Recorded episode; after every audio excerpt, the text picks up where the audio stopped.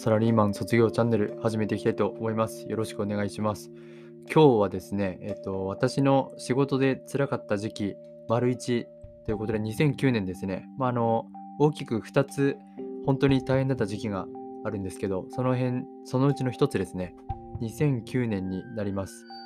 えっと、まあ僕ですね、入社したのが2008年で、で、この2009年目にちょっと一回すごい大変なことがありまして、で、2009年の4月頃だったんですけど、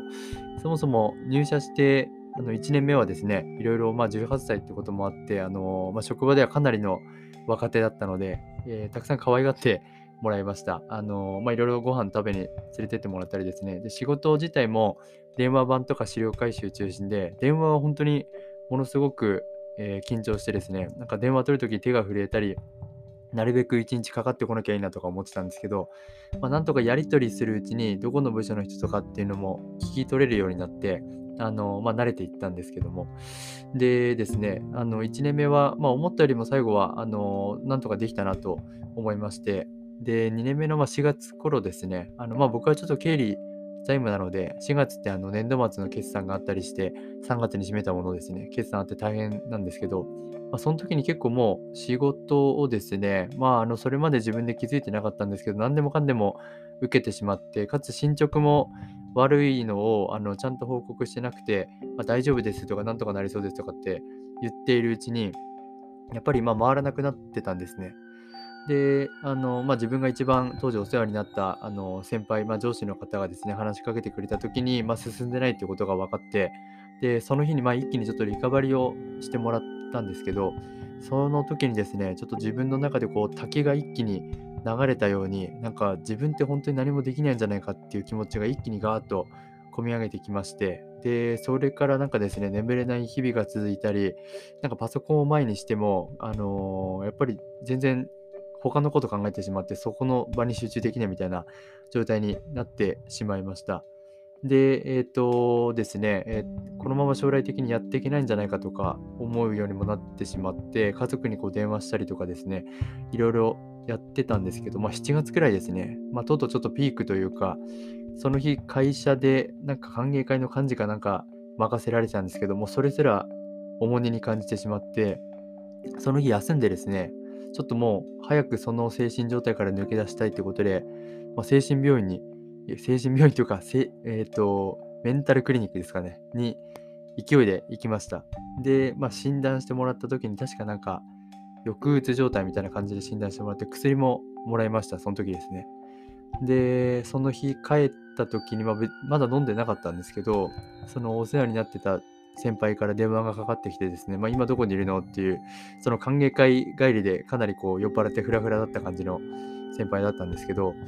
えー、自分が住んでたとこの近くの寮の公園にですね、公園まで来てくれて、あの話聞いてあげるよって言ってくれて、まあその時にまあ自分が思ってること全然こうできてないですとか、やめたいですみたいな、向いてないですとかっていろいろ言ったんですけど、まあそしたら、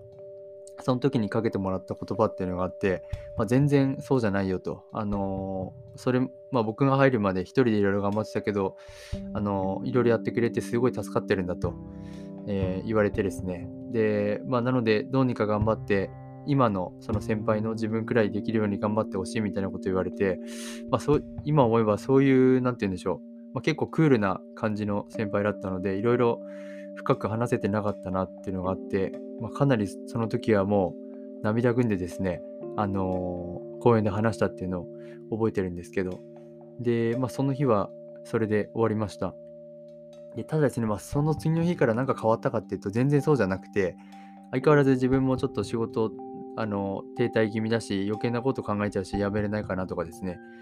えっ、ー、と、かなりぐちゃぐちゃな状態でした。で、そうしてるうちにのらりくらりと時が進んで、多分9月か10月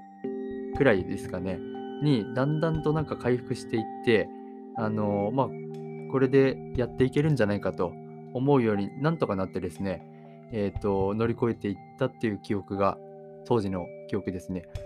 で、ちょっとまあベラベラとあの辛かった時のことを1回目喋ってしまったんですけど、この時に学んだのがですね、まあ、仕事はあの全ての仕事100%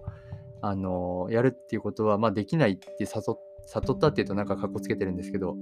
まあ、経験で分かったっていう感じですね。あの100%関係させて次にあの進もうとしてる時点でもう次の仕事の締め切りがこう迫ってるみたいな感じなのである程度進捗してからやっぱり周りの人に報告したりとかもう本当に極端な話30%とかでも今こんな感じでヘロヘロですとかですね。とにかく自分は辛いんだっていうのをアピールしといた方があの周りの人その締め切り迫っていきなり無理ですって言われるよりもいいと思いますしあの、まあ、場合によってはこう助けてくれるって時もあるのであの100%よりも、まあ、ある程度完成したところで、えー、進捗報告って、まあ、よくほうれん草ってあると思うんですけどっていうところを学びました。っていうところとあとは僕の場合はたまたまその人間関係とかではなくて本当に仕事が大変っていう感じで周りの方には恵まれていたと思ってるのであのとにかく職場に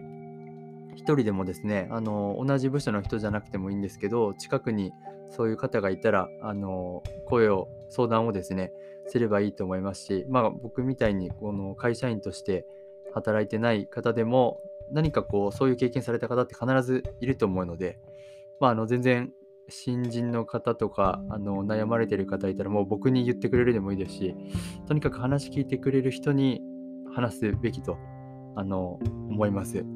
はい、まあ、僕の職場も当時はですね僕胸ぐらつかまれてあのなんかやられたこととかもあったんですけど、まあ、そういう人ともですね今はあの仲良くなれてますし当時はやっぱり僕はまあめちゃくちゃ若かったですしその方も、まあ、若いって言ったら失礼なんですけど結構こう血の気立っていたので、まあ、最終的にあの和解できるというところもあるので、はい、あのもう周りの人に共有相談するっていうのと仕事はこう100%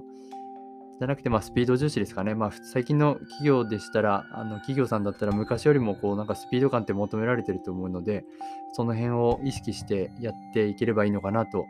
思っています。ということで、今回の回は終了したいと思います。ありがとうございました。